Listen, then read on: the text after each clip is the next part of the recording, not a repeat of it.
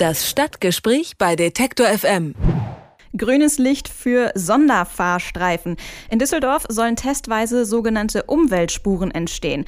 Das haben letzte Woche die Bezirksvertretungen und der Ordnungs- und Verkehrsausschuss in Düsseldorf entschieden. Die Umweltspuren sollen bis Ostern auf zwei vielbefahrenen Straßen eingerichtet werden und dort dürfen dann nur Fahrräder, Busse, Taxen und E-Autos fahren. Das Ziel der Stadt, Dieselfahrverbote vermeiden. Über die Umweltspuren in Düsseldorf und ihre Auswirkungen spreche ich mit Dirk Jansen. Er ist Geschäftsleiter vom BUND Landesverband in Nordrhein-Westfalen. Hallo, Herr Jansen. Hallo. Reichen Umweltspuren aus, um Dieselfahrverbote zu vermeiden? Das glaube ich nicht. Letztendlich ist der Handlungsdruck gerade hier in Düsseldorf, aber auch in vielen anderen Städten Deutschlands sehr hoch, jetzt wirklich was für die Luftreinhalteplanung zu tun, denn seit 2010 werden die geltenden Stickstoffdioxidgrenzwerte massiv überschritten. So, und äh, die Umweltspur ist natürlich ein Mittel, um den Verkehr aus den vielbelasteten Straßen äh, ein Stück weit rauszukriegen und auch eine Vorrangschaltung für umweltfreundliche Verkehrsträger endlich zu implementieren. Äh, aber das alleine wird nicht ausreichen. Wir brauchen letztendlich ein ganz anderes, umfassendes Mobilitätskonzept, äh, weniger Autos, äh, Vermeidung auch von Ausweichverkehren, Stärkung des ÖPNV, Stärkung auch des Radverkehrs. Aber die Umweltspuren sind ein erster wichtiger Anfang. Die Industrie- und Handelskammer kritisiert, dass sich der Verkehr nur verlagern wird auf diese eine Spur, die es dann noch gibt und es mehr Stau geben wird. Werden Autofahrer ihr Auto wirklich stehen lassen, nur weil es eine Spur weniger gibt? Also letztendlich sollen diese Umweltspuren dort eingerichtet werden, wo die Belastung mit NO2 für die Bevölkerung am stärksten ist. Äh, das heißt, durch die Art auch der Wohnbebauung, durch eine fehlende Zirkulation der Luft dort haben wir ständig hohe Emissionsbelastungen der Bevölkerung. Und hier geht dann einfach mal der Gesundheitsschutz vor. Das muss die IHK endlich auch mal akzeptieren, äh, indem dort dann halt zukünftig weniger Autos fahren. Klar, äh, solange kein adäquates Angebot zum Umsteigen Umsteigen von dem privaten Pkw äh, auf den ÖPNV geschaffen wird, werden die Leute natürlich trotzdem weiter auf anderen Wegen in die Stadt kommen. Aus Gründen der Verkehrswende äh, bringt das dann natürlich nichts. Aber noch einmal, die Vorortbelastung an den höchst belasteten Standorten kann dadurch minimiert werden. Und jetzt müssen nächste Schritte folgen. Letztendlich pilgern allein nach Düsseldorf oder werden pro Tag in Düsseldorf 700.000 Pkw-Fahrten gezählt. Das muss drastisch reduziert werden. Wir müssen vor allen Dingen den Anteil der Diesel-Pkw in der Stadt drastisch eindämmen. Äh, anderweitig äh, werden wir diese klaren Vorgaben des EU-Rechts in Sachen Luftreinhaltung nicht erzielen können. Ich kenne aus den USA zum Beispiel Carpool-Lanes. Da dürfen dann nur Autos fahren, wo mindestens zwei Personen drin sitzen. Wäre das eine Möglichkeit? Das ist jetzt vorgesehen, das hat zumindest der Rat so beschlossen, dass auf diesen Umweltspuren äh, auch Fahrzeuge, also Pkw fahren dürfen mit mindestens drei Insassen. Das ist äh, auf jeden Fall dann auch ein, ein durchaus äh, ja viel erprobtes Medium. Was allerdings parallel auch in Düsseldorf äh, jetzt geprüft wird und auch gemacht wird, das ist eine Einführung einer ersten sogenannten Protected Bike Lane, also eine eigene äh, Fahrspur nur für den Fahrradverkehr. Und gerade in den kommt dem Fahrradverkehr ja eine enorme Bedeutung zu. Äh, nur es ist letztendlich momentan lebensgefährlich hier in der Stadt Düsseldorf äh, Fahrrad zu fahren äh, und äh, dem Fahrrad wird auch nicht äh, die entsprechende Verkehrsfläche eingeräumt.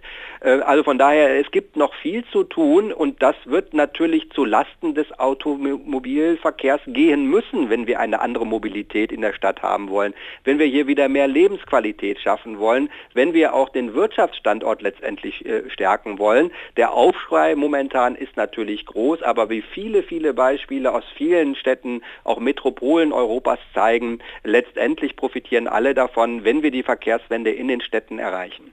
Gibt es denn schon konkrete Zeitpläne für diese Protected Bike Lane? Weil ich habe ja schon gesagt, auf dieser Umweltspur, da teilen sich Fahrradfahrer den Streifen ja auch mit äh, Autos und mit Bussen. Wäre das nicht auch schon super gefährlich?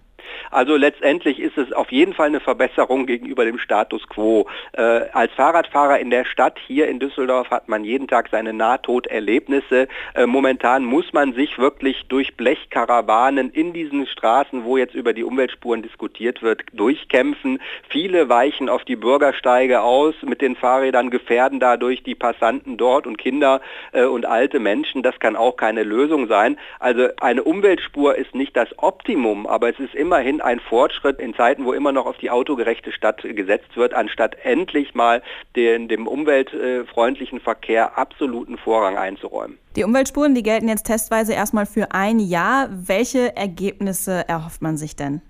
Na gut, letztendlich äh, geht es darum, die Belastungen vor allen Dingen in Sachen Stickstoffdioxid äh, an den entsprechenden Straßen, Prinz-Georg-Straße, Merowinger-Straße, perspektivisch Cornelius-Straße zu senken. Denn äh, es drohen in der Tat nach wie vor die Fahrverbote, die Vorgaben des Europarechts und die entsprechenden Urteile, die bislang in deutschen Verwaltungsgerichten dazu ergangen sind, sind ja eindeutig.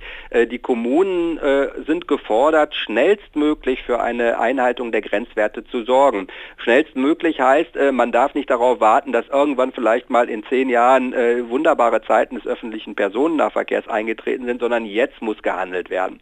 Und das heißt, äh, alle Maßnahmen, die jetzt sofort eine Wirksamkeit entfalten, sind willkommen. Und da sind die Umweltspuren sicherlich relevant. Das wird aber bei weitem nicht ausreichen, um Fahrverbote zu verhindern.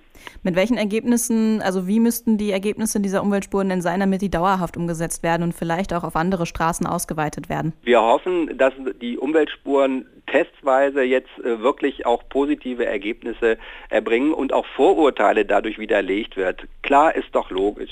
Der Aufschrei der Autofahrer ist erstmal groß. Äh, die üblichen Verdächtigen äh, wie die Industrie- und Handelskammern sehen schon den Untergang des Wirtschaftsstandorts Düsseldorf hier voraus.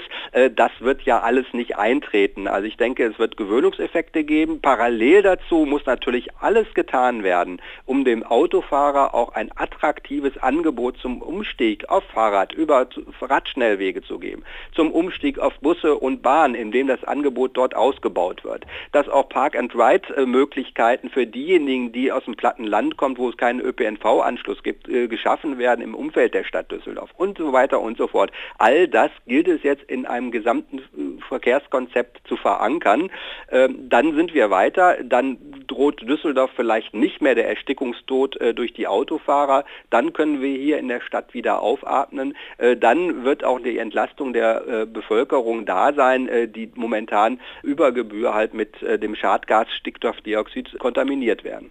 In Düsseldorf sollen sogenannte Umweltspuren eingerichtet werden. Was Umweltspuren sind und was sie bewirken können, darüber habe ich mit Dirk Jansen vom BUND gesprochen. Vielen Dank für das Gespräch. Gerne. Das Stadtgespräch bei Detektor FM.